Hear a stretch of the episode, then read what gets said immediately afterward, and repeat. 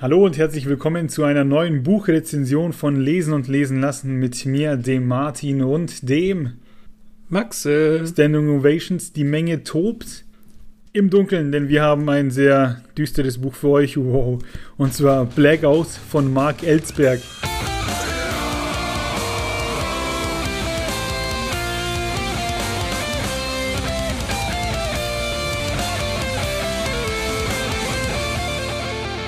Hast du gelesen, oder? Das habe ich vor vielen, vielen Jahren mal gelesen, ja. Ja, das habe ich auch vor vielen Jahren gelesen und das Spannende an dieser Buchrezension ist, ich finde es sehr gut. Maxi, du findest es? Ich fand es nicht so gut, aber mit der, vielleicht mit der Corona-Pandemie im Rücken würde es mir vielleicht besser gefallen, ich weiß es nicht. Jawohl. Ähm, ja, worum geht's? Was fanden wir da so gut? Ja, ich sag mal ganz einfach umrissen. Ähm, in ganz Europa werden Atomkraftwerke manipuliert und der Strom fällt aus. Also mhm. ähm, da ist nichts mehr mit abends Licht anmachen etc. Und unser ähm, Protagonist, der italienische Informatiker Piero Manzano, der kommt nach Hause, stellt eben fest nach einem Autounfall, ähm, also weil die Ampeln ausgefallen sind, ist er ein bisschen benommen, ist er müde, kommt heim, stellt fest, es gibt kein Licht und nach und nach stellt er fest, was alles zu Hause bei ihm funktioniert, weil mittlerweile so viel am Strom hängt, was wir gar nicht glauben. Also ich glaube, es äh, ging sogar bei ihm so weit, dass die Klospülung nicht richtig funktioniert. Ja, da erinnere ich mich. Und irgendwas mit irgendwelchen Wasserzähler, Stromzähler, war da nicht auch irgendwas? Genau, dass da irgendwie diese neuen modernen sind und hm. dass die eben auch scheinbar leicht zu manipulieren sind. Und weil er sich eben so, weil er ja Informatiker ist und sich so ein bisschen in dieser Welt auskennt mit äh, Elektrotechnik etc., beginnt er dann auf seinem Laptop irgendwie weil der ja noch Saft hat, der hat ja noch Akku. Also alles, was ja Akku hat, funktioniert logischerweise noch. Mhm. Fängt er da an, irgendwie seine E-Mails durchzugehen und Sachen nachzuprüfen und stellt schnell fest, irgendwas ist nicht koscher. Irgendwas passiert hier gerade in, in Europa. Und das Coole an dem Buch ist, wir sind bei ihm, beobachten ihn, wie er quasi mit der Situation umgeht. Und wir beobachten aber auch äh, offizielle Stellen aus der EU, wie sie mhm. quasi ihre Konferenzen machen, feststellen, dass ein mhm. Problem da ist und sozusagen die Infos nach außen tragen. Und ja. natürlich ist es ein, äh, wie soll ich sagen, äh, in unserer Thriller-Episode erwähnen wir das Buch als, ich glaube, als, na, als nicht der Umweltthriller, aber als Katastrophenthriller, glaube ich. Sowas in die Richtung. Mhm. Sowas in die Richtung ist es. Das heißt, ähm, da kommt natürlich noch ähm, eine andere Person dazu, die mit ihm dann, mit dem Manzano, ermittelt, was da Sachstand ist. Plötzlich wird er zum Gejagten, weil man ihm das irgendwie anhängen möchte, das nimmt dann eben auch solche Sachen an, dass er dann auf den Spuren von den Bösen ist, äh, rauszufinden, versucht mit anderen Instanzen, was jetzt eigentlich passiert. Und man begleitet die halt auf dem Weg und stellt fest, wie, sie, wie schnell die Gesellschaft nach einer Woche ohne Strom verkommt. und damals, ja. als ich das gelesen habe, da, da gibt es eine Szene, da versammeln sich irgendwie viele Leute auf dem Marktplatz und dann wird Wasser verteilt und dann ist, war schon Gold nichts mehr wert quasi sondern die eineinhalb Liter Volvic ist das neue Gold. Und mhm. alle sind schlecht drauf und jeder will haben. Und damals dachte ich mir noch so, na, nach einer Woche und so wird schon jeder irgendwie genug Vorräte haben oder so, kann doch nicht so schlimm sein. Aber jetzt rückblickend auf die ähm, Klopapierkriege während der Corona-Zeit wird das Ganze doch ziemlich realistisch. Ja, ich, ich, ich glaube auch. Also man, man man denkt, dass so eine, wie du sagst, dass, dass Leute zumindest für eine Woche Vorrat haben und ich würde sagen, ich, wenn ich für mich spreche, bei mir ist es auch so. Also wenn jetzt irgendwie eine Woche lang, ich sage jetzt mal, der Strom ausfällt und ich könnte nicht einkaufen, ich könnte eine Woche lang überleben. Es würde eng werden, aber ich könnte überleben. Aber das stimmt schon. Und man denkt sich halt so, ja, komm, eine, eine Woche, ne? Und aber dann erinnert man sich an Corona und das, ich kann mich noch erinnern, ähm, wir haben den Lidl hier um die Ecke, wo wir äh, immer zum Einkaufen hinlaufen. Und da war es einmal so, dass die tatsächlich einen Security-Mann hatten, der vom Klopapier stand, vor der Palette mit Klopapier und hat jedem eine Packung in die Hand gedrückt, weil die Leute sonst einfach wie blöde Klopapier gehortet hätten. Ja, und das, das klingt so übelst dystopisch, ne? Und genau solche ja. Ausmaße nimmt es in dem Buch auch an, dass die Leute dann irgendwie gierig werden. Ähm, jeder ist sich selbst die Nächste und was auch cool ist, wie ich gemeint habe, dass man das quasi durch mehrere, also man schaut in mehrere Richtungen in dieser Geschichte. Und hier steht zum Beispiel Den Haag und dann sieht man, was in unterschiedlichen Städten in Europa gerade los ist. Berlin. Mhm. Ähm, dann hier zum Beispiel in irgendeiner Kommandozentrale wird irgendwas beschlossen oder protokolliert. Und solche Sachen. Brüssel. Brüssel ist ja auch so der Ort, wo in Europa, denke ich, die Entscheidungen getroffen werden. Ja. Und man kriegt halt überall ein bisschen mit und ja, stellt erschreckend fest, wie abhängig wir vom Strom sind. Und einmal gibt es doch dann auch diesen Supergau, weil ein Atomkraftwerk explodiert. Ich weiß, ich kann mich noch erinnern, das ist, die Szene ist aus der Sicht geschrieben von einem LKW-Fahrer, glaube ich. Oh, das weiß ich nicht mehr, aber ich glaube, die sind in dem Moment in so einer Turnhalle, wo dann diese Meldung kommt. Weil dann auch irgendwie von irgendjemandem der Pfarrer oder so in der Nähe wohnt und betroffen ist. Ja, irgendwie sowas. Mhm. Und da steigt dann natürlich die Spannung, weil man stellt fest, okay, Atomkraftwerke brauchen auch Strom zum Laufen. Die haben ja wahrscheinlich auch ihre Notgeneratoren, die eine Zeit lang laufen oder so, ne?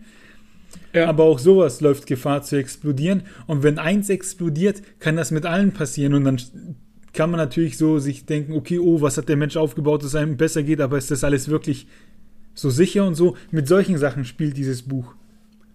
Ich frage mich, ob das tatsächlich so ist, dass also ich meine, klar, dass Atomkraftwerke Notstromaggregate haben müssen, die vielleicht auch eine Woche halten oder so, aber dass ich ob das in der Realität wirklich so ist, dass sie dann nach und nach einfach hochgehen, das kann ich mir eigentlich fast nicht vorstellen. Müsste man mal irgendwo nachfragen. Also ich glaube nicht, dass die hochgehen. Ich glaube eher, dass die runterfahren und dann nicht mehr benutzt werden können. Also ja, irgendwie die, sowas. Die werden, ich sag mal, die werden einfach kalt. Ja, ist genau so. Da, ne, irgendwie so die, die, da gibt es ja dann diese, ähm, diese Notkühlung, wo dann dieses, das Wasser auf den, auf den Stab drauf äh, kommt, damit der halt runtergekühlt wird, was ja in mhm. Tschernobyl versagt hat zum Beispiel.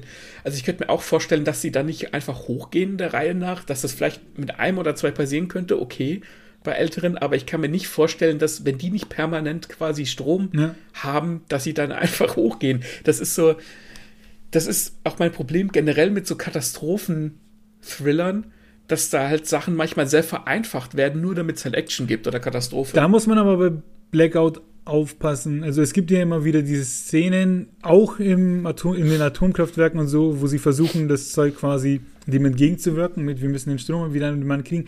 Und das ist ja dieser große Twist. Also ich jetzt gibt es den Spoiler-Alarm. Wer bisher interessiert war, der kann jetzt aufhören zuzuhören ähm, und sich das Buch holen und lesen jetzt verrate ich das Ende. Der Twist ist ja, dass die die Kraftwerke so manipulieren. Also im Prinzip ist alles okay in den Kraftwerken. Die verändern aber nur diese Anzeigen, dass die Leute da drin denken, es wäre was falsch. Also äh, nach dem Motto, es gibt zu wenig Saft, dann drehen die mhm. auf. Ne? Damit die Maschine läuft. Und dadurch überhitzen die und so. Und ich glaube, deswegen explodieren die. Ah, ja, ja, gut, okay, das, das macht dann Sinn. Weil die Leute denken, sie müssen irgendwas entgegenwirken, aber eigentlich ist ja nichts falsch. Das war nicht damals mal ein ziemlich cooler Kniff. Ja, wobei, wobei man sich halt denkt, okay, sie manipulieren nur die Anzeige.